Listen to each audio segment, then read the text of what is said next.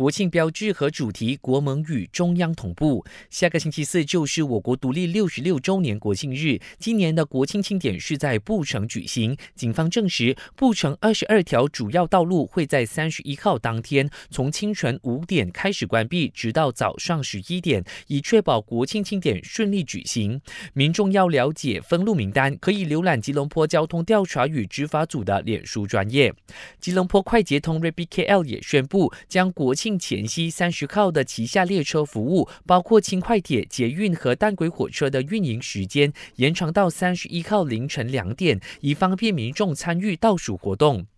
随着国庆日到来，一度闹双包的国庆标志和主题风波也总算告一段落。继登嘉楼之后，国盟执政的吉兰丹、吉打和玻璃市州政府也表态会采用联邦政府版本的掌心标志和国庆主题，不过也不是全部照搬，单州会在主题加多一句标语，也就是与伊斯兰共同发展，而玻璃市则会遮盖昌明大马这个字眼。